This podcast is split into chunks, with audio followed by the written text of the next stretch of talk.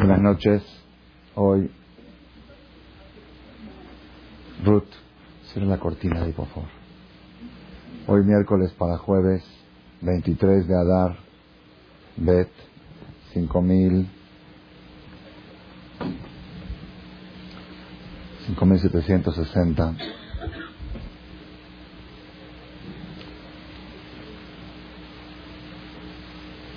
29 de, marzo del 00.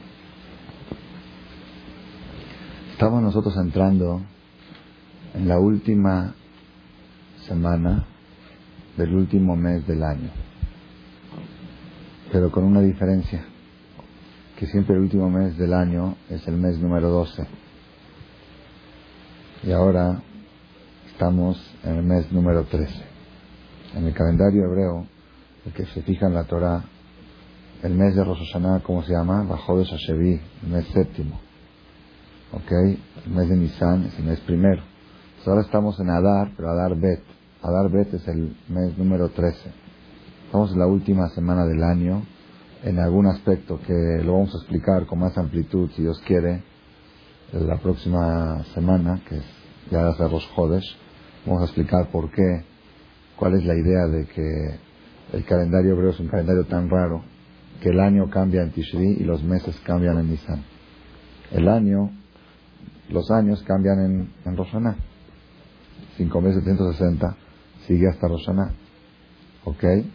Pero los meses, nosotros estamos ahora, hoy es 23 del 13, también una cosa rara, del 5.760. ¿Ok? Y la semana que entra va a ser primero del primero de 5.760. ¿Ok? Entonces vamos a explicarlo eso la semana que entra con amplitud sobre el tema de Ahodesh Azel Ahem Rosh Hodashim. ¿Cuál es la idea de que los meses se cuentan según Nisan y los años cuentan según Tishrei?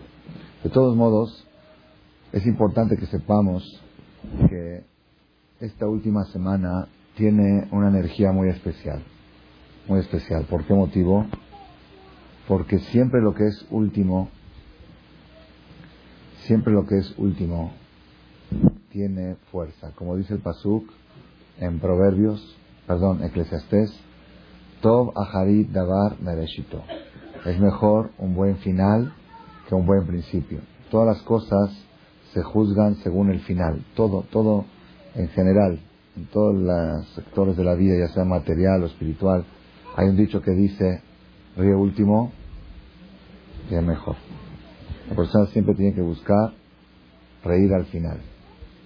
Porque hay gente que le gusta reír ahora, pero después lloran. Mejor reír al último. Reír al último ríe mejor. Eso hay que decir. Niños. A ver, man.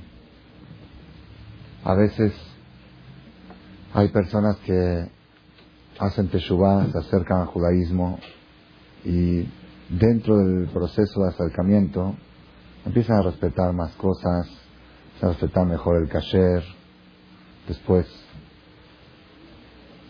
se acercan más, respetan mejor el Shabbat, respetan mejor mikve. Y luego en una parte de la Teshuvah, una de las partes importantes de la Teshuvah, es cambiar de escuela a los niños y ponerlos en escuela donde hay más Torah, donde hay más valores judíos, donde le da más énfasis a nuestras tradiciones. Y ahí viene el problema de la presión social. Porque mientras uno, mientras uno respeta kosher es más o menos más privado, Shabbat es más privado, mikve, pero cuando ya se trata de cambiar a los hijos de escuela, ahí la presión social es muy fuerte. ¿Por qué? Porque ya, ahora sí, ya cambias de amigas, cambias de junta, cambias de directores, es, es un cambio grande. Ahí empieza la sociedad anterior, la que pertenecía a esta persona, a pudrir a uno. Dicen, eh, tus hijos van a hacer esto, tus hijos van a hacer esto, van a ser analfabetos, ahí no tienen nivel, no tienen nivel académico, no tienen esto, no tienen lo otro, y así por todas partes. Vas a tener hijos ajamitas, y no sé qué, ok, todo tipo de...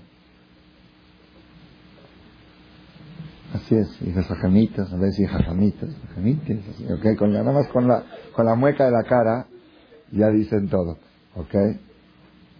Y la mujer, la persona se siente expresión, es difícil, es una expresión difícil, ¿ok? Entonces, primero que todo, la persona cuando le, lo presionan tiene que decir, no jajamitos, jajamazos, ¿ok? No quiero jajamitos, ¿ok? Pero es, es un punto que molesta, molesta, la persona es difícil. Yo me acuerdo mi maestro Rabal nos decía, a veces un, un bajur en la yeshiva decide meterse a estudiar fuerte y bien los amigos empiezan a decir, ¿te hiciste, ¿desde cuándo te hiciste dik? Que diga desde hoy. Desde hoy, no hay que tener pena. Sin embargo, la presión es fuerte. Entonces, ¿cuál es la, la, la, el arma más poderosa para poder enfrentar estas situaciones?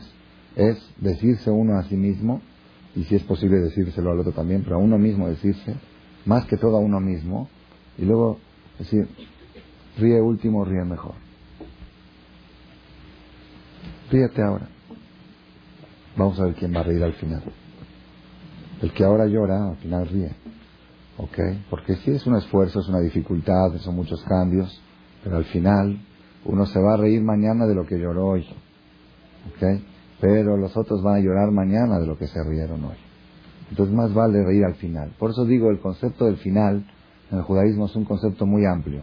Abarca todos los sectores, ya sea la, parte social, la parte material, en un negocio también una persona sufre al principio, pero uno que quiere al principio disfrutar, al final quiebra, en muchas cosas. Y en la parte espiritual también, la parte espiritual, la Torah le da mucha fuerza a todo lo que es final. Los libros hablan de lo que es el final, fin del día. Por eso es importante ir a dormir con Kiryat Shema que es terminar el día con algo bueno. Según como terminó el día, así está juzgado ese día. Sí, cada parte y parte. Entonces nosotros ahora que estamos entrando en fin de año, en cierto aspecto del calendario hebreo, que es el mes, la última semana del último mes del año, del mes número 13, ¿ok? Entonces tenemos que sentir que es una semana que contiene una especie de energía especial. Desde ahora hasta el próximo miércoles son siete días exactos que la persona puede obtener una fuerza, una energía mayor a la que puedo obtener en días comunes del año. ¿Ok? Nosotros, yo no entiendo mucho de Kabbalah, pero nosotros sabemos que en la Kabbalah el número 13 tiene mucha fuerza, porque están las 13, los 13 atributos de misericordia de Dios, Yud Gimal Midot, 13 Midot de Borolam, el Rahum, Behanun, El Japaim, Gesed, Bemet.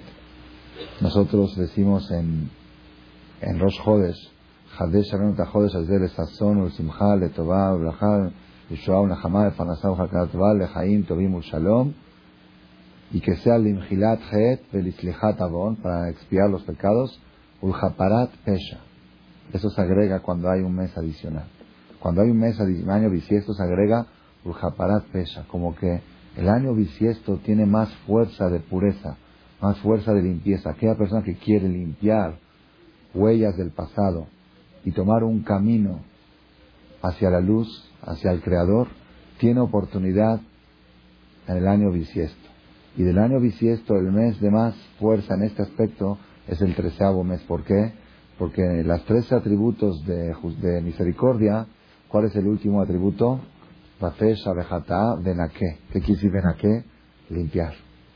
Si uno de los atributos que tiene Dios es que no solamente perdona, no solamente aguanta, sino limpia. Muchas veces hay personas que dicen, ese es el catorceavo mes. Ok.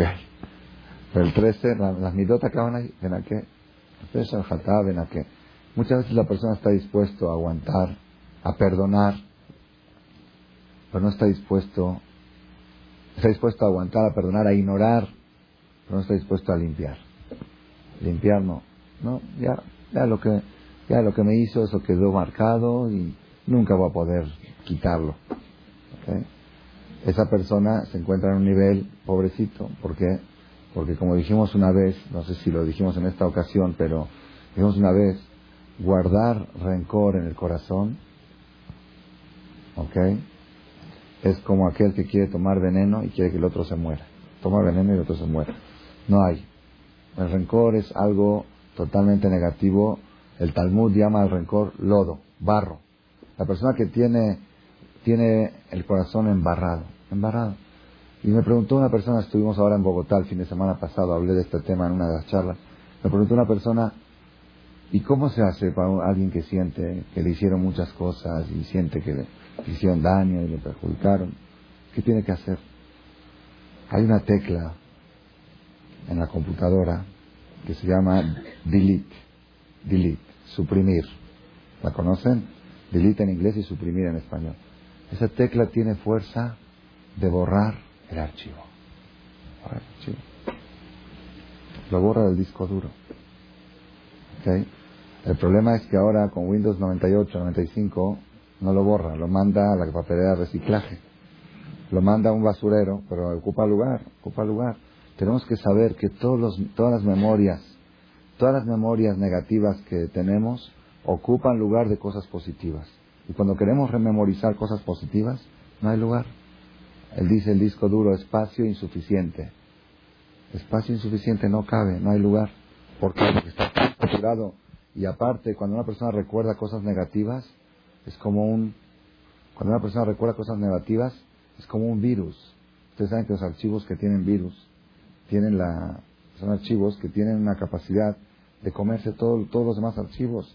Entonces, ese es el problema que tenemos. Por eso, una vez dijo mi maestro Rabba Shlita, dice, si la persona pudiera memorizar y en vivo situaciones bonitas que ha pasado en su vida. Todos hemos pasado cosas bonitas en la vida, todos.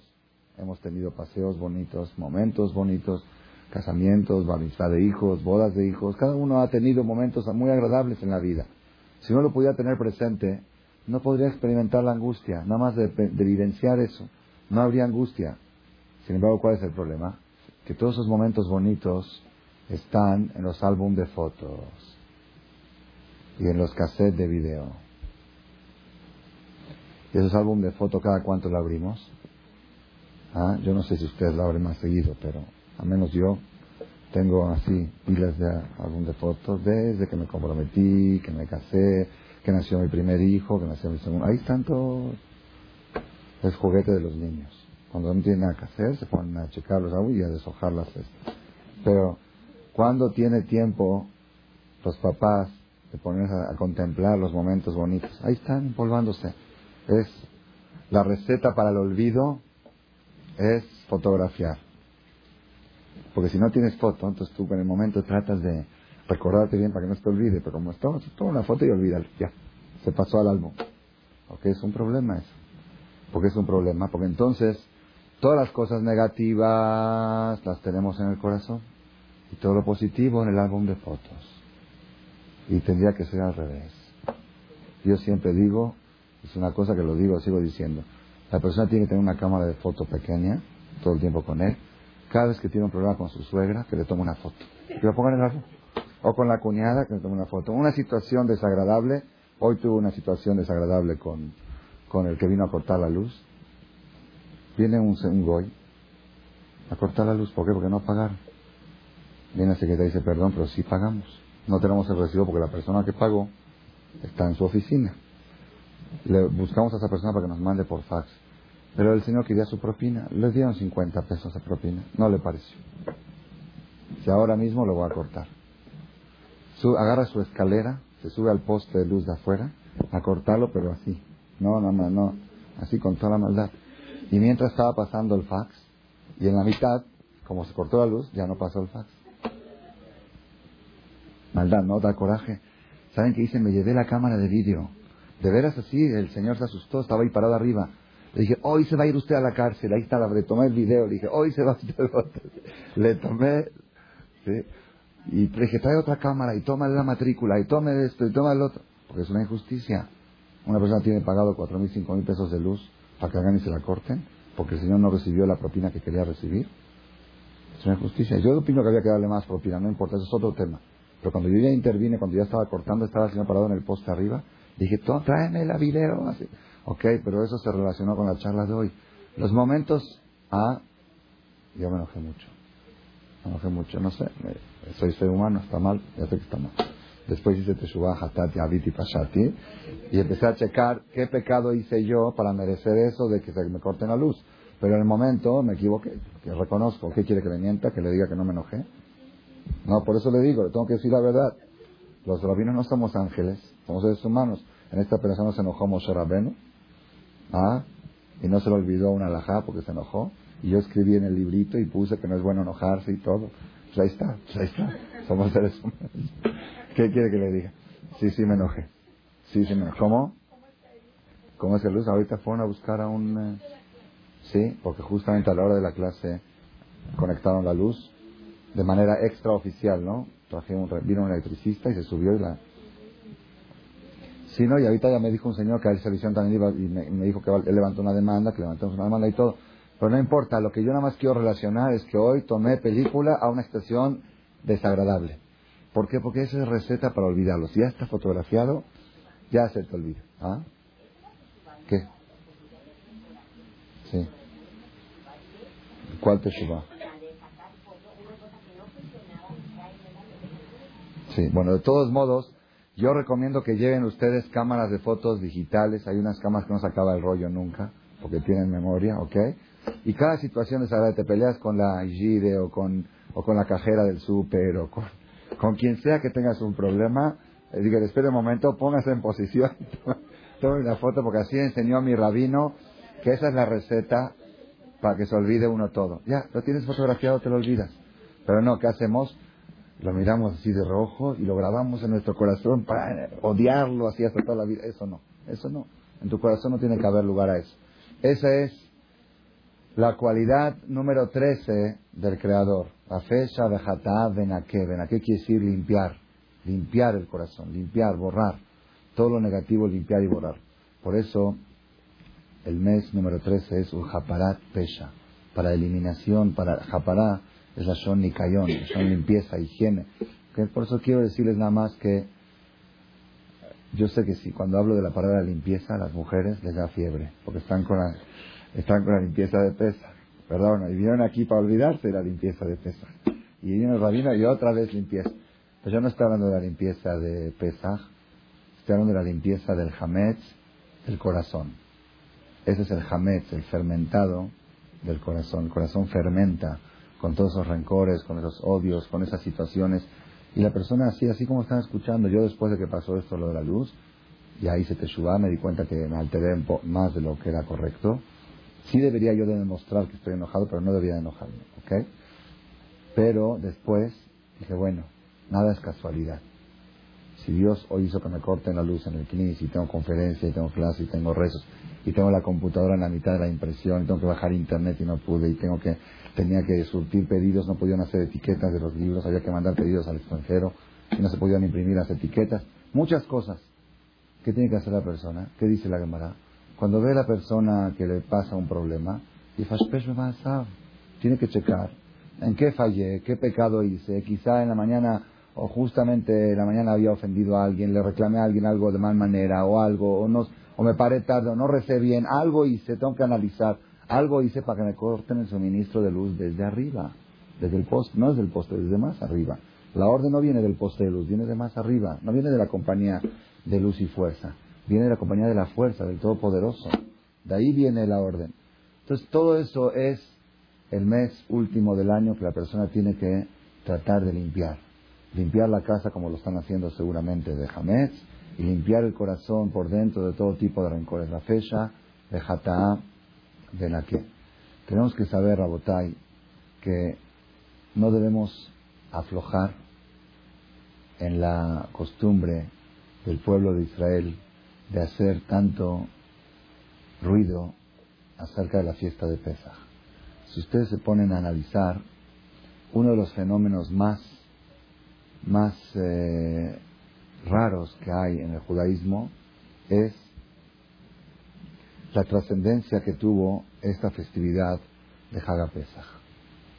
Los judíos que se fueron alejando en los últimos 150 años, se fueron distanciando del judaísmo, van dejando el judaísmo a poco. Ahora Baruch Hashem están regresando otra vez en todas partes del mundo. Pero lo van dejando, lo fueron dejando de a poco. Y hay cosas que son la última cosa que se deja. Las últimas cosas que se dejan son generalmente Yom Kippur, Ok, Yom Kippur la gran mayoría de los judíos del mundo respetan, inclusive en Israel, que es un estado laico, secular, por ley en Yom Kippur no circulan coches. Por eso los gilonín de los kibbutzim se van en bicicleta al picnic de, puerco asado. Ok, eso yo no lo digo inventado, lo digo de gente que fueron testigos presenciales. En bicicleta a comer conejo asado en la playa, ¿ok? Pero en bicicleta porque es por la ley israelita prohibido circular coches fuera de ambulancias y patrullas en Yom Kippur, ¿ok? Pero esto nada más lo traigo como ejemplo. Que Sin embargo, yo creo que la fiesta de Pesach puede competir con Yom Kippur. Compite con Yom Kippur. Es una de las últimas cosas que un judío deja. Respetar Pesach. El ceder de Pesach ha trascendido en la historia de manera impresionante. Yo tuve una experiencia en la yeshiva donde estudié en Jerusalén, en Koliakov. Ahí teníamos la yeshiva con internado. la yeshiva creció y faltaba espacio en el internado. Necesitaban otro edificio para más habitaciones, para más dormitorios. Entonces compraron un terreno enfrente de la yeshiva y un señor donó el terreno y otro señor donó la construcción y hicimos la piedra fundamental y, y se iba a construir un edificio de cuatro pisos. En Israel el municipio es muy estricto y para dar licencia de construcción, ¿ok? Tienen que poner tres meses un anuncio en todos los periódicos principales de Israel que se está por construir una yeshiva, un internado en tal lugar. Todo aquel vecino que tenga algo que protestar, si hay un vecino que se opone, no dan licencia. Así era ahí. Nosotros teníamos enfrente de la yeshiva un vecino, ¿ah? Sí, ahí, no, y ahí de veras, ahí es demolición. Ahí yo he visto tractores que demolían sinagogas. Viene el tractor y levanta y demuele todo. No hay, no hay mordidas, no hay nada. Entonces teníamos ahí un vecino en la yeshiva, en el edificio de enfrente. La, la colonia que estábamos nosotros, la parte que está la yeshiva Koliakov, hoy en día se considera religiosa, pero ella estaba en la frontera entre la parte religiosa del barrio y la parte no religiosa. Si en la calle de atrás circulan autobuses que van de turistas que van a Holyland, al, hotel Holyland, entonces esa parte se considera giloní, secular. La parte de arriba de Beit Begal se considera religiosa, ortodoxa, que no circulan coches en Shabbat. La yeshiva estaba en la frontera, en el límite. Entonces ahí vivía un señor en ese edificio que era, no era Mejal del Shabbat, era anti-Shabbat. Que hacía todos los días, todas las noches, viernes a la noche, cuando empezábamos dejado de agarraba su carro y lo sacaba, su camioneta, tenía una camioneta de gasolina, él no sé por qué trabajaba en la gasolinera, Sonol, y ponía el clutch fuerte y aceleraba para que se escuche el ruido del carro en la hora del Lejadodí. Pero a propósito así, eh, eh, eh, eso cantando el Y contra, contra, contra. Cuando salió esto lo de la Ishiva, el primero que se opuso, fue, fue a firmar en el municipio, yo no acepto construir una yeshiva pegado a mi casa, porque era el este al lado de su casa, el edificio. Y bueno, y no podíamos construir, no podíamos construir, era un problema. El Jajam ha despidió a todos los bajo a todos los, alumnos que por favor traten bien a ese vecino, que él está tratando de ablandarlo, que por favor no lo provoquen, porque siempre gritaban, Chávez, Chávez, cuando lo veían pasar en coche, que por favor no lo provoquen, que lo, dijo, todo lo que lo provoca está perjudicando a la yeshiva, porque ahorita necesitamos de él, necesitamos de su firma y estamos tratando, bueno, de Kitsur en síntesis, una vez el Rab Hades fue personalmente, mi maestro fue personalmente a hablar con él. Para convencerlo a que firme. Y el Señor le empezó a decir, no, que no, que es muy difícil, que vivir al lado de una yeshiva no es fácil. Argumentos que le iba ablandando. Al final le dijo, aparte, la propiedad se desvalúa. Cuando está al lado de una yeshiva, nadie quiere vivir al lado de una yeshiva. Entonces un departamento que vale 150 baja a 120. Entonces le dijo al rabino, para que veas que no es cierto, yo tengo un cliente que quiere comprar tu casa en 180 por estar al lado de la yeshiva. Porque él necesita estar cerca de una yeshiva y su esposa le gusta escuchar los rezos en Roshana Kippur desde el balcón de su casa. Entonces quiere pagar 180 mil, 30 mil más de lo que vale normal. Entonces le dijo Jajam, mira, un departamento en una colonia no religiosa cuesta 90. Una colonia religiosa cuesta 150. Acá te ofrecen 180. Acéptalos y cómprate dos. Porque el giloní, el giloní, ¿por qué cuesta más barato? Es regla en Israel. Sección giloní cuesta más barato que sección religiosa. ¿Por qué? Porque el religioso quiere vivir en un ambiente religioso que no se encuentre con el Shabbat, que haya y que haya recato en la calle por la educación de sus hijos. Entonces él paga más por eso. Pero el secular le vale vivir donde sea, donde me quede cómodo, que haya aire, que haya... ¿Ok? Entonces siempre he sabido, un departamento en una colonia religiosa, había una, hay una colonia ahí en Israel que se llama, una ciudad, se llama Ramot, es colonia en Jerusalén. Ramot está a tres kilómetros a la salida de Jerusalén. Ramot antes era Giloní. Yo me acuerdo, mi hermano compró un departamento ahí en creo que en 70 mil dólares, ¿ok? Y los Giloní se quejaban porque cada vez venían más religiosos ahí. Hoy en día vale 200 mil dólares un departamento. Nada más porque, porque ya es ambiente que no circulan coches en Shabbat. Entonces el rabino le dijo, mira, tu departamento vale más caro, véndelo al doble, cómprate dos departamentos en otro lugar y tienes patrimonio y tienes esto. Le contestó este vecino, de ninguna manera, de aquí no me muevo. Yo de aquí no me muevo nunca. Dice, ¿y por qué? Dice, por una experiencia que tuve el último Pesaj. El último Pesaj, dice, yo no respeto nada, no respeto Kipur, no respeto nada. Pero, la verdad, Pesaj sí, Pesaj sí respeto. El último Pesaj, en, en, los días de Pesaj, dentro de los siete días, mi hijo, dice, nosotros hicimos la limpieza de Pesaj y trajimos la matzá, el ceder, todo. Mi hijo de repente me dice, papá, llévame a comer falafel. En la mitad de Pesaj. ¿Saben qué es falafel?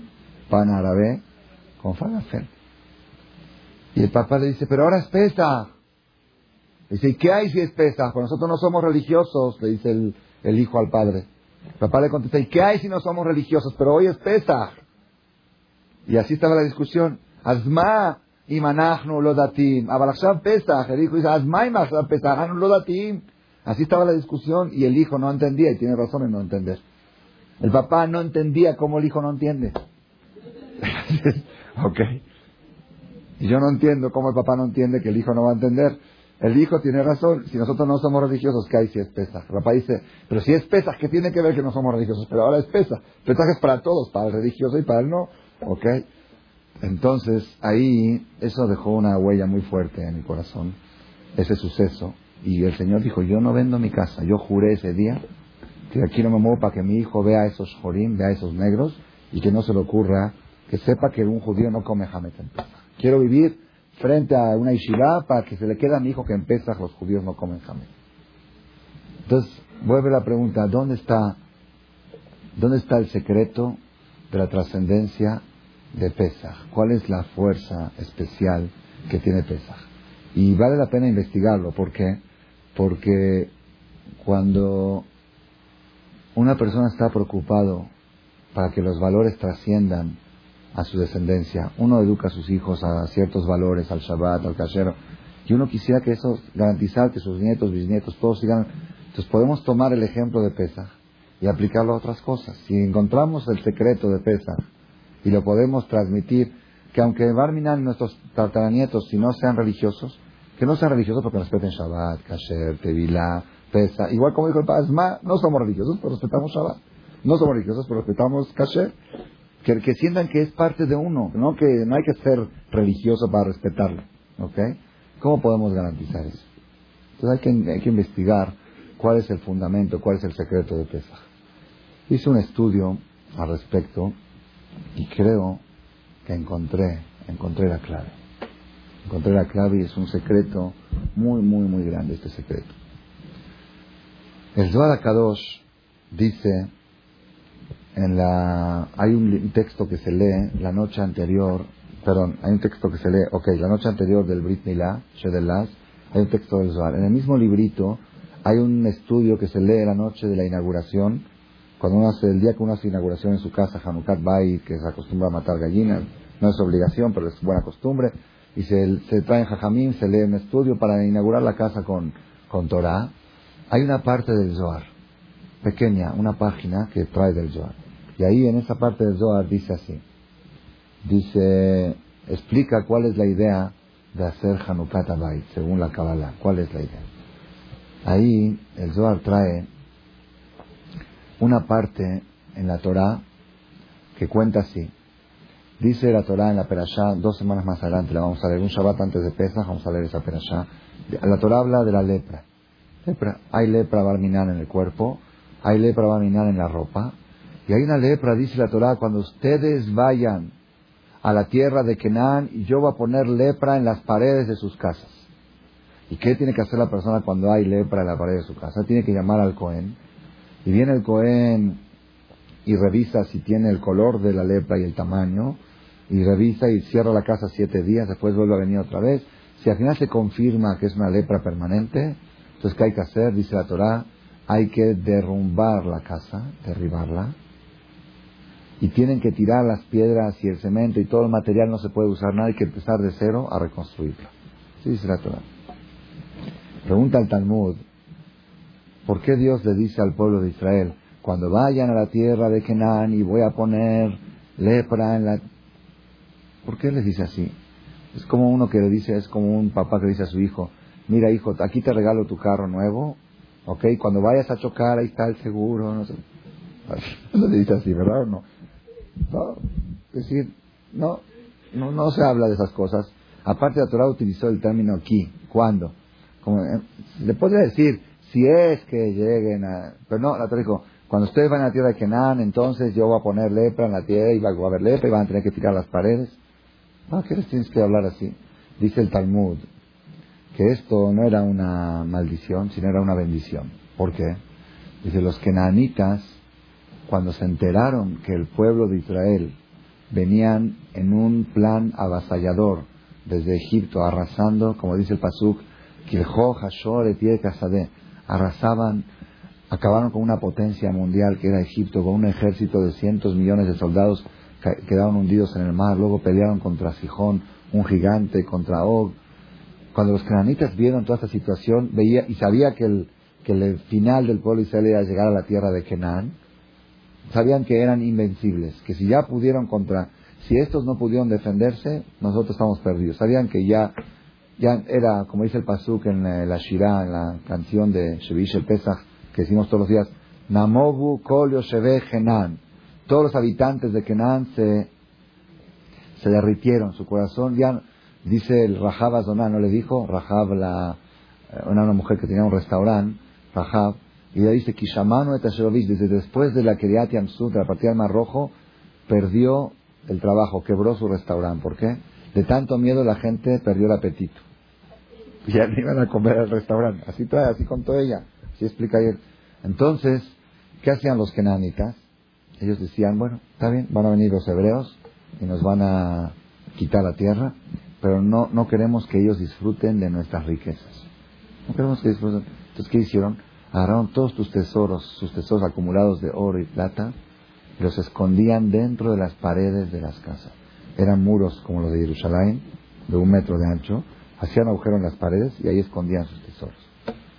Entonces dijo Dios, yo le prometí a Abraham vino que le voy a dar a su descendencia una tierra, una tierra rica, no que lleguen a una tierra desolada y pobre. Entonces, ¿qué es? Pero no puede decirle Dios, derriben todas las casas porque hay tesoros, tampoco la ciudad en ruinas, solamente aquellas que tenían tesoros escondidos. Entonces, ¿qué hacía Dios? Cada pared, cada casa que tenía tesoros, le mandaba lepra. Y el yudí cuando veía la lepra decía, uy, qué mala suerte que tengo, ¿por qué me tocó a mí? Siempre me toca, luego tiraba la pared y encontraba el tesoro. Mala suerte. ¿No estás viendo? Así trae el, Talmud. ¿Ok? Todo eso va muy bien. Pregunta el Zohar, el Zohar Kadosh que les dije de Hanukkah Tabay, pregunta, si todo el motivo de la lepra de las paredes era para descubrir los tesoros, entonces, ¿por qué dice la Torah que después que ya que después que derribaron la pared y van a construir otra vez la casa, dice la Torah, Afara, y tiene que traer otra piedra y otro, no se puede usar la misma piedra. ¿Por qué? Ya encontraron el tesoro, que agarren la piedra y que vuelvan a construir. son piedras, Felipe, son piedras de, son piedras grandes, ¿ok? Las derribaste, derribaste la casa, Ahora agarra esas mismas piedras y vuelve a armar otra vez la casa. Dice la Torah, no, esas piedras no se pueden volver a usar. ¿Por qué? Pregunta el. Si todo el motivo fuere por el tesoro, los tesoros, ya encontraron los tesoros. Contesta el Zohar Kadosh que hay otro motivo por el cual Dios mandaba lepra en las paredes. Y este, ese motivo que dice el Zohar Kadosh es uno de los secretos más trascendentales que están escondidos en la Kabbalah y que ese secreto abarca la vida de la persona desde el día que nace hasta el día que se va del mundo. La persona que entiende este secreto y lo empieza a aplicar puede resolver todos los problemas de la vida. Todos. Dígame uno, no hay uno que no se pueda resolver. ¿Qué quiere? ¿Quiere tener un buen marido? Ahí está la solución. ¿Quiere tener buenos hijos? Ahí está la solución.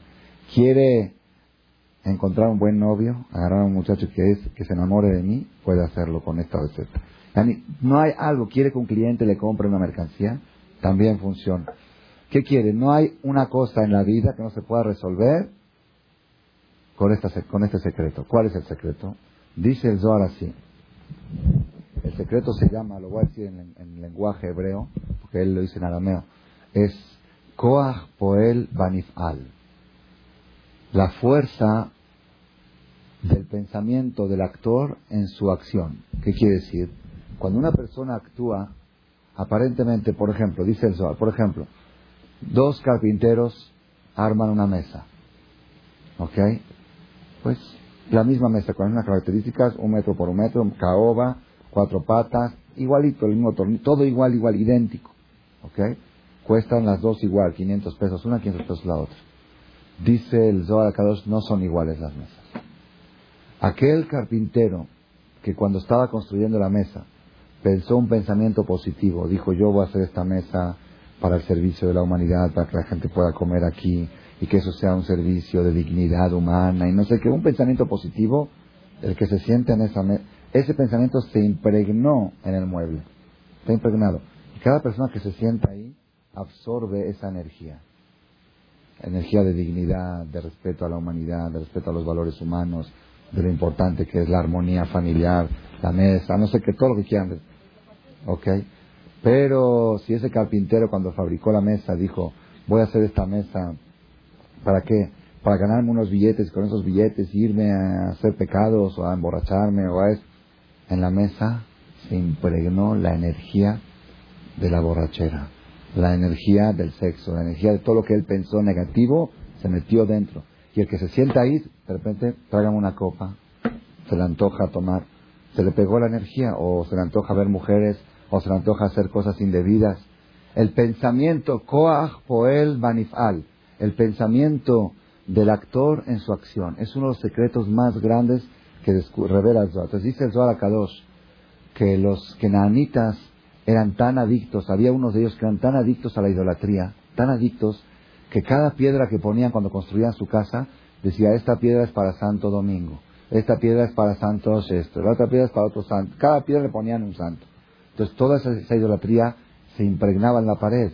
Y el judío que habitaba esa casa, se le metía la energía de la idolatría en estar en esa casa. Entonces por eso Dios sabía qué tipos de kenanitas eran tan adictos y habían construido sus casas con esos pensamientos, mandaba lepra ahí para que destruyan la pared y ese, ese, esa pared ya no se puede usar, ese ladrillo ya no, porque ya está contaminado, ya está envenenado. Koach Poel Banifal. Es uno de los secretos más grandes que yo personalmente he descubierto en mi vida y lo he transmitido a mis alumnos desde hace cinco años y aquellos que han llevado a cabo esta receta han cambiado toda su vida. Todo se puede cambiar con Koach Poel Banifal.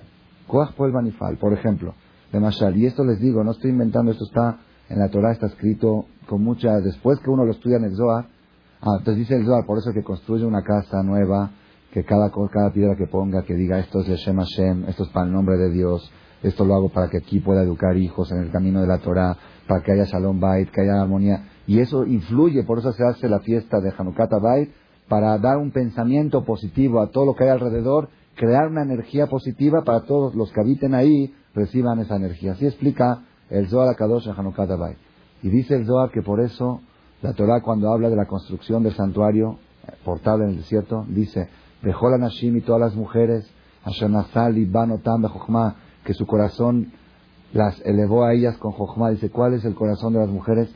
Dice que cada cosa que las mujeres hacían para el Mishkan, decían, esto es para que el Knis se vea bonito, esto es para que el paroje esté cubierto bonito, esto es para que la gente que vaya a Knis rece bien, metían pensamientos positivos en todo lo que hacían y eso es, dice el Gaón de Vilna, así trae el Gaón de Vilna, si construyen un knis 100% Leshem Shamaim, 100% sin intereses personales, nada más para el nombre de Dios. Y dice el Gaón de Vilna, cuando yo hablo 100% Leshem Shamaim me refiero que también los leñadores que cortan las maderas, que van a poner para las vigas del techo, se ponían antes vigas de madera, cuando van al bosque a talar los árboles, también esos que sean Yehudim, que lo hagan con pensamientos sanos. Dice el Gaón de Vina, si construyen una sinagoga con esas condiciones, yo garantizo, dice, me aseguro que es imposible que a una persona se le meta algún pensamiento, distracción en el momento del rezo. El que está rezando ahí no se puede desconcentrar. Pero, como lamentablemente no es así, uno se pone a rezar concentrado, de repente se le mete el súper, se le mete, ¿por qué? Porque el jeep que pintó, está aprendiendo el súper cuando pintó, entonces eso, esa, esa energía se pegó ahí. Así es, es un, es un problema, es lamentable, pero es una realidad, es una realidad. Nada más tenemos que saber que la persona puede crear energía positiva que vaya rechazando. Es lo que dice el Zohar. Por eso hacemos la fiesta de Hanukkah Bay, hacemos estudios, hacemos cosas para ir repeliendo, para ir empujando, pero no es fácil. ¿Por qué? Porque si la Torah dice que hay que destruir las paredes, quiere decir que hay cosas, puedes ir cubriendo, puedes ir, es como pintar encima. Energía positiva encima de energía negativa, pero la que estuvo en el momento del principio es difícil quitarla. La Gemara dice, ustedes imagínense esto, ¿han presenciado alguna vez una ceremonia de Ahmasat Sefer Torah, inauguración de un Sefer? ¿Nadie, ha estado? ¿Ah? Sí, Ahmasat Sefer Torah en todo, cada, cada, mes, cada dos meses anuncian, invitamos el domingo en la casa de tal, van a escribir las últimas letras y hacen fiesta. Es una fiesta hermosa, Ahmasat Sefer Torah. Ustedes saben que existe en la Torah otra ceremonia, ceremonia de la incineración de un Sefer Torah. Van a quemar un Sefer. Ah, así dice la Torah. ¿Qué dice la Torah? Dice así. Sefer Torah Shekat Bogoy. Un Sefer Torah que lo escribió un Goy. ¿Qué hay que hacer con ese Sefer Torah? No. Enterrarlo. Genizá. Se lleva a la Genizá, se manda con todos los papeles de la Genizá. Que se entierra, se entierra. Se lleva al panteón, se entierra. Porque le falta la santidad de ser hecha por un yudí. Pero un Sefer Torah que lo escribió un judío renegado, un min, min es un judío que no cree en Dios, ¿ok? Y Saref, ese Sefer Torah hay que quemarlo, quemarlo. No lo puedes enterrar, pobrecito de los muertos. ¿Qué culpa tienen que hay que ponerles un... ¿Por qué? Es un Sefer Torah que tiene todas las letras y todas las palabras. Pasó revisión por computadora y no tiene una letra de más. Ustedes saben que hoy hay computadoras que revisan Sefer. Hay computadoras que revisan Sefer. Y de la computadora dice, este Sefer tiene 10 errores, en tal página tal error, le sobra una letra, le, sobra, le falta una letra. Yo mando todos mis Sefer, están revisados por computadora. Y después de corregir, lo mando a revisar otra vez y sale cero errores. No sobra una letra y no falta una letra. No nada más eso, tiene la letra más bonita del mundo. Este Sofer, este escritor, más bonita del mundo. Nada más hay un problema. Él en sus ideas personales, particulares, es renegado, no cree. Pero el Sefer dice, Bereshit, Bara, Elohim, Etashamaim, Betaret, Garet, Aitato, palabra por palabra, letra por letra, y dice Shema, Israel en el Sefer, dice el nombre de Dios, y ustedes saben lo grave que es borrar el nombre de Dios cuando, cuando en el Sefer se pegan dos letras, hay que separarlas. Pues si se pegan las dos letras en el nombre de Dios, Yud, Kevav, ¿qué? No se puede separar, porque estás cortando el nombre de Dios. No se puede, es muy, hay que cambiar todo el pergamino y el otro mandarlo a la guinizá. O hay expertos, muy expertos, que saben cortar el nombre de Dios con un poco de pergamino sin que se haga un agujero. Como el pergamino es gruesito, saben rebanar, o que se saca el, completo el nombre de Hashem, se manda a la guinizá y se escribe encima. Es tan grave borrar el nombre de Dios y aquí no solamente que lo borramos, sino lo quemamos en público. Lo hacemos ceniza. ¿Por qué? ¿Sabes por qué? Te voy a explicar por qué. Porque esa persona que escribió el Sefer tuvo pensamientos negativos cuando lo estaba escribiendo. Cuando decía Bereshit, Bara Elohim, decía qué babosadas son esas. ¿Ok? Pero él quiere ganar dinero, quiere venderlo porque le pagan 50 mil dólares por el Sefer. Porque tiene muy buena letra. Entonces él estaba pensando en contra de lo que está escribiendo. Entonces ese pensamiento contrario se impregnó en el pergamino. Atagao se impregnó que ni los muertos pueden tenerlo al lado de él, no puedes enterrarlo en el panteón, pobrecitos de los muertos. Contamina esa existencia, enterrada todavía contamina. Hay que hacerla ceniza, que no quede nada. Para que veamos hasta dónde llega la fuerza de energía negativa. Y si queremos verlo del lado positivo, viene un sofer, bueno, Yereshamaim, Kasher, se pone a escribir el Sefer. Nada más hay un detalle. Se le olvidó pensar cuando escribió, tiene que pensar, yo escribo Leshem Kedushat Sefer Torah. Yo escribo con la intención de Kedushat, de la santidad del Sefer Torah. Si no pensó eso, a la Genizah, o sirve para estudiar, pero no sirve para leer en el Knis. Bueno, pero es lo mismo, está la misma letra, el mismo escritor. Le faltó la energía positiva que le pone el sofer cuando escribe. Tenemos que saber que la santidad, ah, Baruch Hashem, Baruch, por eso compramos siempre tefilín y mezuzot y sefer de sofrim y Shamaim. Un sofer de Shamaim. Yo me acuerdo una vez traje a un sofer que corrija el sefer, vino, agarró, mojó la tinta y dijo Leshem, que Dushat Sefer Torah, y hizo la corrección. Si no pensó en Leshem, que Dushat Sefer Torah, la corrección no es válida. Le falta la energía positiva. La fuerza que tiene el sefer no es de las letras es la energía que le pone el sofer cuando lo escribe. Igual está la mezuzá.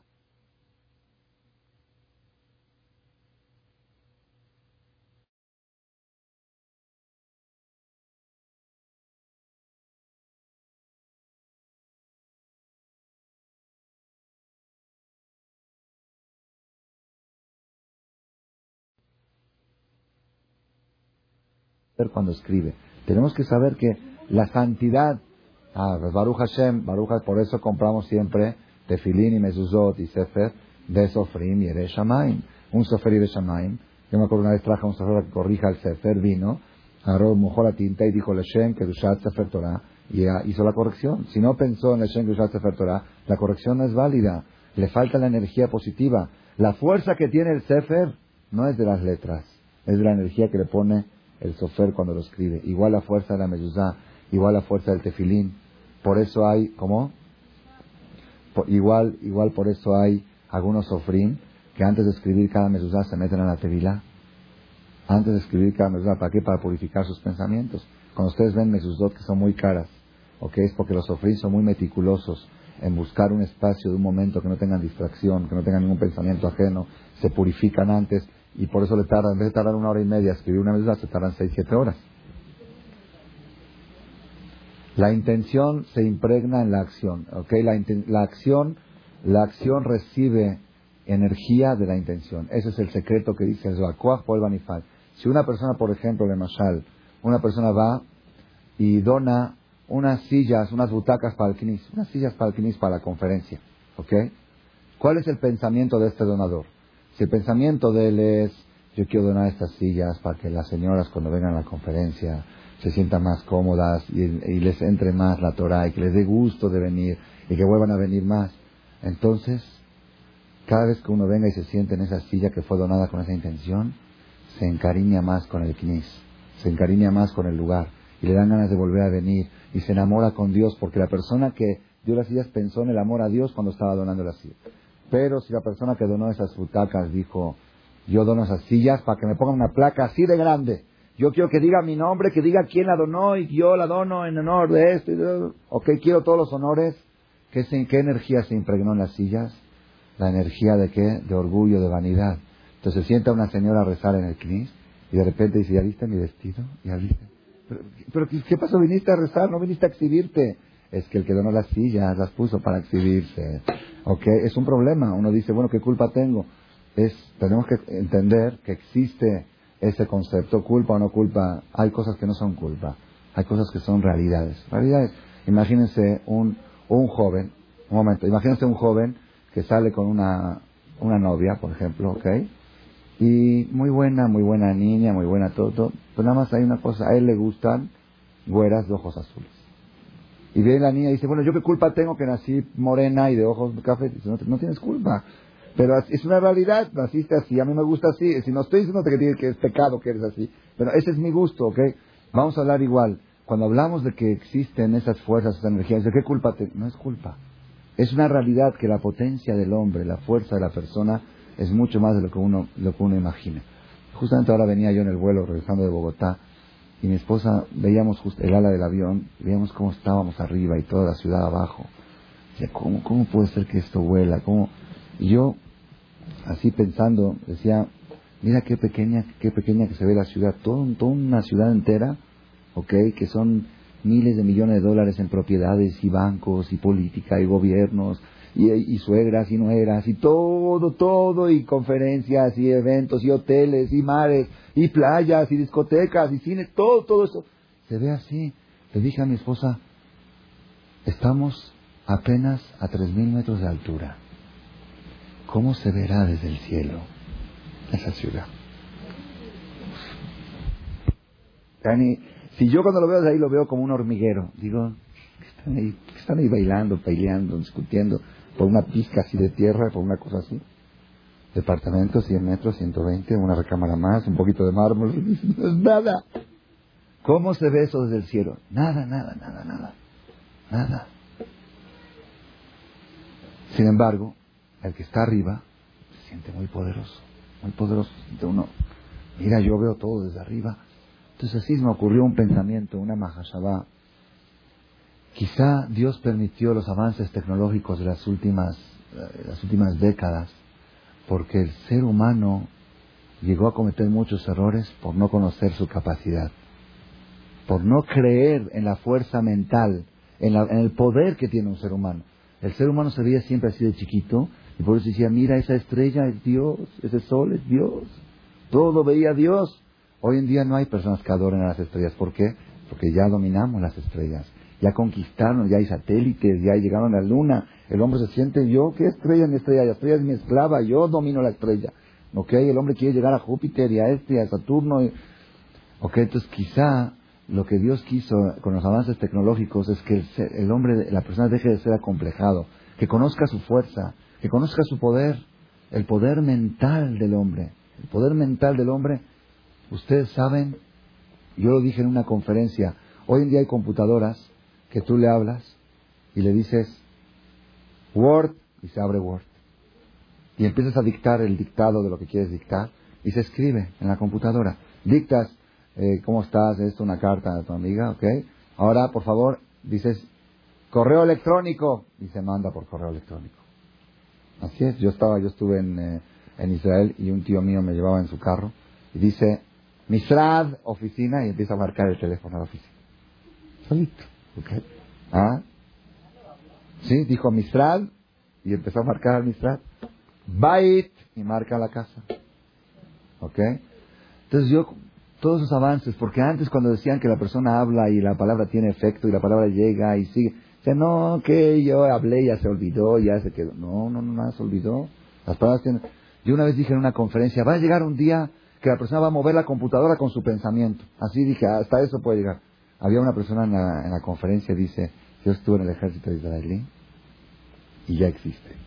Se pone un lente, el tanquista se pone un lente computarizado, ve calcula con él el blanco y piensa disparar y dispara. Piensa disparar y dispara. ¿Okay? Todo eso, todo hoy, se entiende hoy en día con las máquinas que hay, con los, el polígrafo que capta las ondas de los nervios del cerebro. ¿Cómo puede captar una máquina si estás mintiendo diciendo la verdad? Porque se mueven cosas en las neuronas. Cuando, todo eso, todo ese poder humano, Dios lo mandó para que la persona reconozca cuando, que cuando la Torah dice que un hombre que girurea verá que pensamientos malos es peor que pecados, que el pensamiento... Dice, no, nada más pensé, nada más dije, nada más... Los pensamientos tienen fuerza, tienen fuerza a tal grado que se impregnan la madera, se impregnan la pared, todo lo que está rodeado, todo lo que te rodea, está rodeado de energía positiva o negativa, depende del pensamiento de las personas que lo elaboraron. Todo esto, Rabotai, yo les digo, una vez di una receta, ustedes me preguntan cómo se pueden resolver todos los problemas.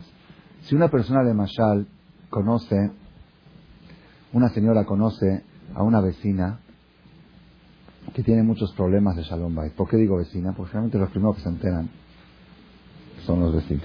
¿Ok? principalmente en departamentos. ¿Ok? Yo sé porque me vienen a contar. Viene un vecino y me dice, oiga, por favor, Rabino, atienda el caso de mi vecino, porque se escuchan los gritos para una de la mañana. A veces son pared con pared. ¿Ok? Entonces, uno sabe de una vecina que tiene muchos problemas de matrimonio y que Barminan se están matando y, no quiere uno intervenir, no quiere intervenir porque no te metas donde no te invitan, ¿ok? Pero por otra parte le da lástima y quiere ayudarle y le da lástima de lo que está sufriendo. Hay algo, ¿qué puedo hacer por ella? Bueno, rezar, pero aparte de rezar, ¿puedo hacer algo? Yo les voy a dar una receta, prueben y díganme si funciona o no. Ha funcionado, ¿eh? Yo le digo porque ha funcionado. Esta vecina buena que se lleva bien con su marido y todo, que agarre y que empiece a preparar un pastel un pastel. Harina, huevo, agua. Mientras está preparando el pastel, que se concentre únicamente en que, en que empieza a cantar. Oh, se shalom bimroma, ya se shalom, ya. Que así como se une la harina y el agua y el huevo y, el chocolate y forman una sola así que se una este hombre con su mujer y que, a, que hay armonía total y esto y así como cuando mete el pastel al horno, así como este pastel se está horneando con calor, que haya calidez en ese matrimonio y no sé qué, que piense todo eso y después que vaya que le lleve el pastel a la vecina. Diga, te traje un pastel, dijo Chabat. Te hice un pastel. Te lo voy a decir gracias. Van a ver los resultados. Se ven los resultados. Moray, quiero que sepan, quiero que sepan. Si una mujer, ¿ya lo han hecho? Ah, yo no, pero una persona que agarró mi consejo, uff, uff, uff. No nada más eso, ahora les voy a contar dos, tres historias. Pero una señora, una, una señora cuando está preparando la comida para sus hijos, ¿qué piensa cuando prepara la comida? ¿Qué piensa? Está haciendo la sopa. ¿Qué piensa? Esta comida la hago para que mis hijos se nutran, para que tengan salud, para que estén, crezcan sanos y fuertes, en mente sana, en cuerpo sano, y con esa mente que puedan elevarse y superarse en la vida y triunfar. Todo eso el niño lo ingiere, toda esa energía el niño lo come y lo ingiere. Cuando come esa comida le entra ganas de superarse, le entra espíritu de triunfar en la vida, de progresar, ¿ok? Pero, pero cuando la mamá tiene el teléfono inalámbrico en la mano, ¿ok? Porque Baruja se va inalámbrico, y está haciendo la sopa y maldiciendo a la cuñada porque dijo esto, y, hablando la shonara, y esto, y que maldita sea, y la sopa, y tráeme la sal, y, ¿ok? Y así haciendo toda la comida, como con toda esa tensión y con todo ese coraje y enojo de por qué acá y por qué allá. Entonces, ¿saben qué sucede? Cuando el niño toma esa sopa, está comiendo alteración. Está comiendo nervios, está comiendo malicia y la shonara y pleitos. De repente al otro día le hablan de la escuela. No sé qué le pasa a su hijo. Llega muy alterado a la escuela. Llega con muchos... Pues la sangre que circula es de la comida que comió ayer. Está alterada. Ya vino de la... Eso tenemos que saber, Rabotay el momento. A veces hablas por teléfono a una casa, está la señora, sí, no puede atender porque está rezando. Tiene razón, está rezando, no puede interrumpir.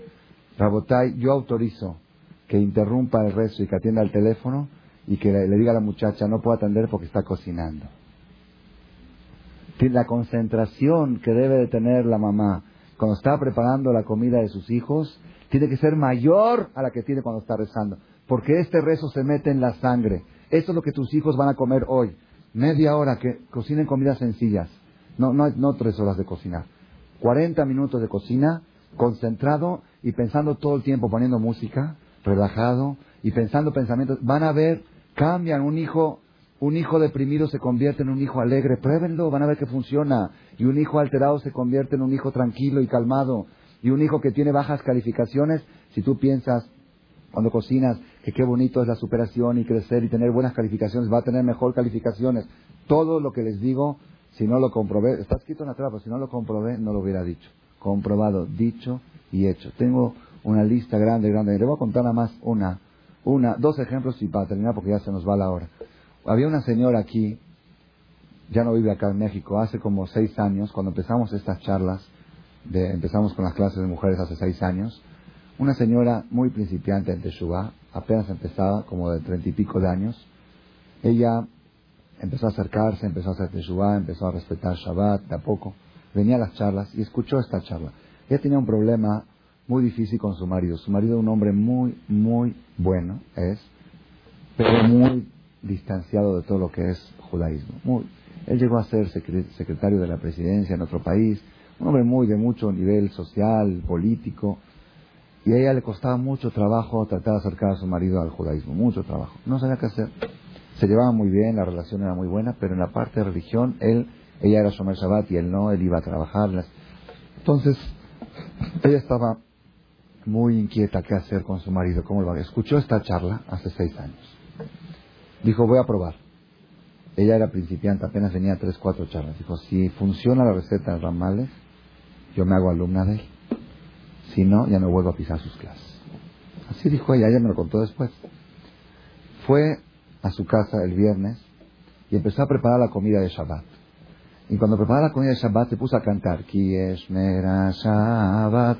Qué bonito esto es en honor al Shabbat, porque el Shabbat es la señal que Dios puso al pueblo de Israel, es el anillo de matrimonio. Con esto nos identificamos con el Creador, nos unimos a Él. Y qué bonito es el Shabbat. todos esos pensamientos concentrados durante una hora. Preparó el cholen, puso toda la comida, el jamín que se pone en la plata, todo. Está bien. Dijo, vamos a ver si funciona. Al otro día, en Shabbat de la mañana, ella me lo contó el domingo, habló por teléfono especial. Su marido fue al Knis. Fue al Knis, normal, fue al Knis. No sé si fue en coche, creo que hasta en coche había ido, no sé, fue al Knis. Él apenas sabía rezar el marido, no sabía nada, muy, muy lejos de todo lo que es religión. Fue, regresó a la hora de la comida, y la mujer, hicieron el kibbush, la mujer le puso la comida, y estaba esperando, como dice el pasú, ella estaba esperando a ver qué resultados da su, chon, su El marido comió un plato, ¿quieres más? Y le puse un poquito más. Después de 5 o 10 minutos que terminó de comer, de repente el marido se pone a cantar canciones de Shabbat. En la vida había cantado una canción de Shabbat en la mesa. Y no sabía cantar. Entonces, ¿qué cantó? Cantó la canción que escuchó en el Knis. Las canciones del Knis las empezó a repetir. Ni ella sabía cantar. Cantó cinco canciones. Nagdishah, cantó Benitregue, Altano, todo lo canta en la sinagoga. Y ella estaba así. Mi marido cantando en la mesa de Shabbat no había existido en la historia. Ella se quedó muda. En la noche este, fueron a cenar a un restaurante y le dice ella a él, oye, ¿te diste cuenta que hoy en la mañana cantaste en el desayuno de Shabbat? Dice, una cancioncita, ¿verdad? Dice, no, no, no, cinco canciones cantaste. A partir de ese día, a partir de ese día, esta señora tiene toda su casa con el secreto de Koach Poel Banifal. Todo lo que hace, si le hablas y está, por ejemplo, lavando la ropa, dice, no me desconcentren. Estoy lavando la ropa y metiendo la energía en la ropa. En todo. Es una señora, yo cuando yo conocí a su hijo, vino aquí por primera vez, de 16 años, con el pelo hasta aquí. Yo lo conocí. Y la, y la mamá le decía, es que el rabino explicó tan bonito lo que es la noche de Shavuot. Si fuera yo hombre me iría a desvelar. Vete tú a desvelar con... Y vino aquí un muchacho así con el pelo largo a desvelarse la noche de Shavuot. Hoy en día es un Bajur Yeshiva, está en Jerusalén, tiene 22 años. Su, otro, su hija se casó con una brej, vive en Jerusalén tapada la cabeza con mascada, ni siquiera con peluca, ok, de Tzadeket, ok, y su casa, yo entré una vez cuando viajé en el exterior, yo vive fuera de México, entré a su casa, se siente que en su casa, se respira. Todo lo que ella hace, nunca tiene tiempo para nada porque siempre está concentrada en lo que hace, meterle energía positiva. Todo positivo, positivo. No entra odio en su casa, no entra rencor. Todo positivo, no acepta. Si alguien quiere pelear, que pelea afuera. Aquí en mi casa no hay pleitos, porque las paredes se impregnan. Es Koach el Banifal. Hace dos años, tengo una, una lista de historias, pero el tiempo no permite. Hace dos años me tocó ir a Buenos Aires a un seminario, Argentina. Y ahí en ese, seminario acostumbran a que me, sentaban cada, cada, comida en una mesa para que comparta con la gente que quiere, quieren consultar. Así. Entonces me tocó en una ciudad sentarme en una mesa de puros chavos, jóvenes y jovencitas. Una joven llegó muy bien parecida, de 22. Después me enteré que andaba con un goy, lo aleno, y ya apenas la acababa de dejar al goy. Bekitsur estaba ahí sentada y me dijo, me dice, yo le voy a decir por qué vine al seminario ¿Y por qué decidí acercarme al judaísmo? Dice, no sé cómo me llegó un cassette suyo que habla del tema este de el poder de la intención en la acción. ¿Ok? Ella trabaja en una tienda, empleada en una tienda de vestidos de novia. Se tenía yo una clienta, una clienta, que vino a comprar un vestido de cuatro mil, cinco mil dólares, un vestido muy caro, una clienta muy rica, pero me había sacado la Neshama ya tenía tres meses que esto no le gustó cómo quedó y que lo otro no le gustó y que hasta que no le guste y que no, no se lo lleva y que lo va a regresar y que esto y que el otro. Estaba ella muy angustiada, era la empleada y cobraba comisión y no podía concretar la, operación porque no siempre algo no quedaba como le gustaba. Le cambiaba el diseño, no, así no, así y así y así. Muy exigente. Y ella estaba muy angustiada y justamente le llegó el cassette. Dijo, voy a probar si funciona. Dijo, si funciona, me empiezo a, no, me empiezo a acercar al judaísmo. Así dijo ella. Cuando llegó la clienta, la próxima vez llegó para ver el vestido, ella le dijo, ¿gusta un café? Le preguntó a la clienta, ¿gusta un café? ¿Un capuchino? Le dijo, sí. se metió a la cocinita de la tienda en un lugar y empezó a hacer el capuchino y empezaba a batir. Decía, para que la novia esta se case y luzca bonito la novia, y qué bonito es esa meaja, alegrar a los novios y no sé qué. Pensó, pensó todo menos en vender, pensó en lo bonito que va a lucir la novia cuando tenga el vestido y todo eso lo metió dentro del café y le sirvió el café a la señora. Entonces entonces la señora tomó su cafecito, después dijo, bueno, ahora le voy a mostrar, le mostró, dijo, démelo así como está, está muy bien, aquí está su cheque. Dice ella, cuando vio esto, una, hoy en día ya se casó con un Yereshamain, se tapa la cabeza, la vio ahora que estuvo en Argentina con peluca, bien, tzadeket. Pero eso, eso la trajo al judaísmo. Probó, probó, y tengo una lista de ejemplos que lástima que el tiempo no permite. Quiero que sepan, Rabotai, si ustedes me preguntan a mí, ¿cuál es el secreto de Pesach? ¿Cuál es? La persona normalmente, cuando va a comprar comida kosher, va a comprar carne kosher o pollo kosher, ¿ok? Pescado kosher. Pero alguna, alguien compra jitomate kosher. Oye, quiero jitomate kosher. Quiero pepino kosher. La única fiesta que todo el tiempo se está pronunciando el nombre de la fiesta es compra tomates para pesar, shoki para pesar, esto para pesar, pesa, la, el pintura para pesar, pinta la pared para pesar, trae las, lava las cortinas para pesar, lava la ropa para pesar, Pesach, Pesach, Pesach, Pesach.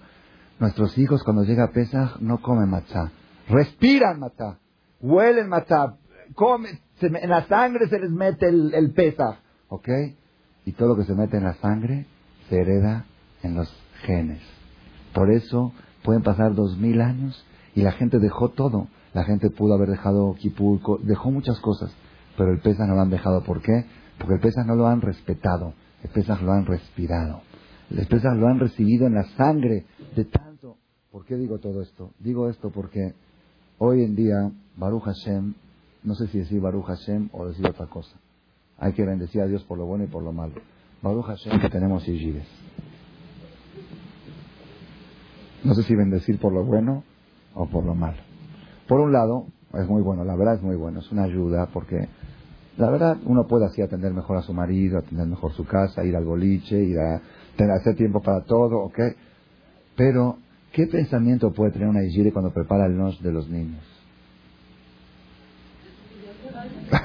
ok, ok, era el mejor de los casos. Eso o a veces, maldita patrona que me hace trabajar tanto, o a veces esto, a veces el otro.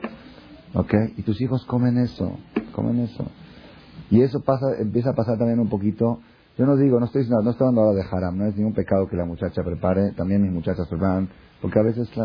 Pero tomar en cuenta este punto. Una mamá que sepa que vale la pena invertir 10 minutos cada mañana o cada noche en preparar de los hijos y no invertir horas en el psicólogo de los problemas que tienen los hijos, que no sabe por qué está alterado y por qué está pensando en mujeres y por qué está esto y por qué el otro. Es que es lo que come, es lo que consume, es lo que ingiere. Se ahorra uno, se ahorra uno muchos problemas si le invierte un poco de tiempo a este secreto de Koach por el Banifal, por lo menos en Pesach. La fiesta de Pesach que tanto duró en el pueblo de Israel. Ahora que tenemos tres, cuatro Igires, porque ayer nos dio Berajá dos y tú no traes una de por día y otra de esto, tratar, tratar por lo menos que las cosas que van a ingerir nuestros hijos, la comida, la esta, tratar de que eso lo haga uno mismo. Hay cosas que uno dice, bueno, la Igire que me ayude en la limpieza, que me ayude a cargar, a llevar, pero el toque final, la energía final, a ver, tráeme ese cajón, voy a ver, tráeme la camisa del niño muy bien, ya está limpia para pesas. Tratar de meter energía positiva en todo lo que uno hace. La limpieza de pesas tiene que, hay que tener mucho cuidado de no hacer uff. El uff echa a perder todo. Es haram porque trabajas, te cansas y encima uff borras todo. Uff es el delete, así dice. No, así dice el Mishnah la, única manera que una persona puede borrar de su disco duro una mitzvah es haciendo uff. No hay uf, hay oj, pesa. Entonces, ¿qué hay que hacer? Es muy difícil. ¿Qué hay que hacer? Hay que, es un secreto muy grande. Hay que poner música. Mientras la persona está limpiando para Pesach, compren, yo si quieren, tengo un fondo especial para eso, al final que no le alcanza el dinero, compres una grabadora con auto revés. ¿Saben qué es auto revés? Pones un cassette y se repite todo el día. Porque luego, hasta que lo pones, yo les digo, en todas las casas pasa. Yo ayer estaba, quería poner, me sentía un poquito deprimido, quería poner música. Todos son normal. Dije, joder, Shaddai, que están alegre, viene pesa. No está la casetera, no la encuentro. Un niño la llevó acá. Encuentro la casetera, no encuentro el cassette. Encuentro el cassette, lo pongo, no conecta. Así es todo el satán, busca con tal de tenerte... Hoy cuando ya a la hora de la comida decidí poner música, no hay luz porque vino el otro y cortó la luz. Entonces hay que comprar con pilas, hay que buscar la manera porque yo me doy cuenta donde más trabaja el satán es donde está el secreto del éxito. Ahora que viene Pesaj, la persona tiene que tratar de meter el Pesaj en, la, en todo, en todo, en todo. Compren ahí unos cassettes que cantan canciones de Pesach, Manishtana, no sé, lo que quieran, pero que haya ambiente de alegría en la casa durante la... Que la mamá le diga a sus hijos, Baruch Hashem, hoy ya hice tu cajón, hoy ya limpié tus camisas, qué bonitos, eh, cuántas camisas tienes, cuántas... Así, eso, eso, eso, meter... Si Hashem...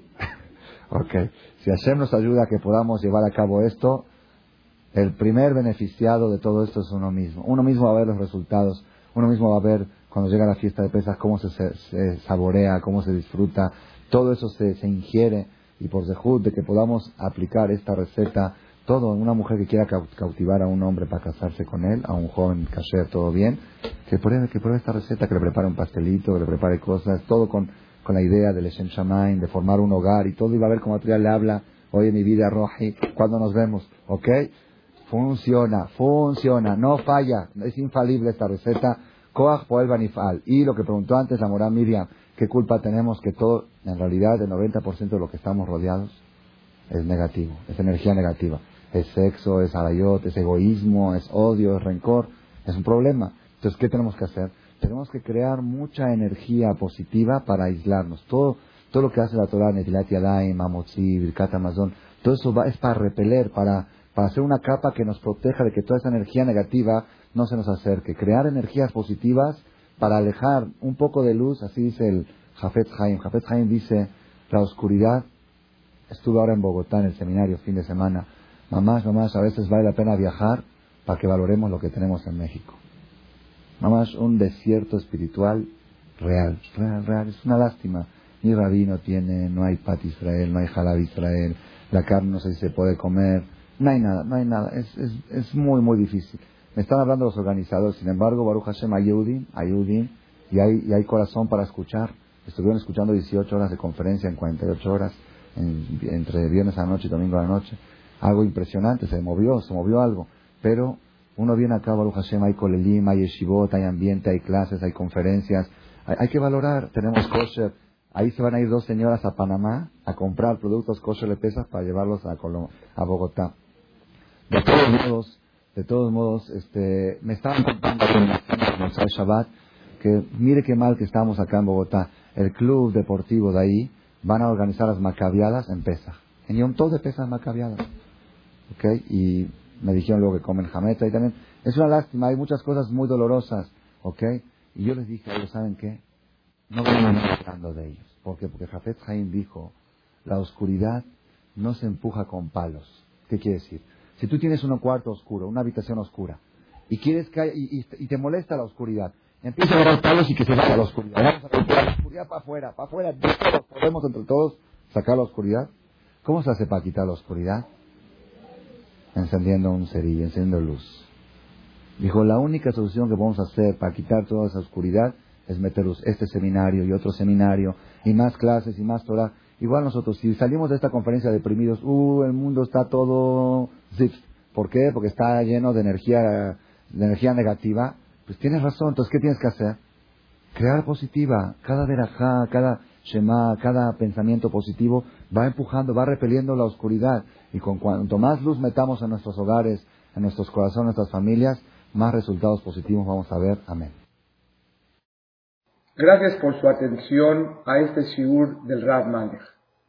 Les recordamos que pueden visitar la nueva página de shemtov.org en el internet www.shemtov.org.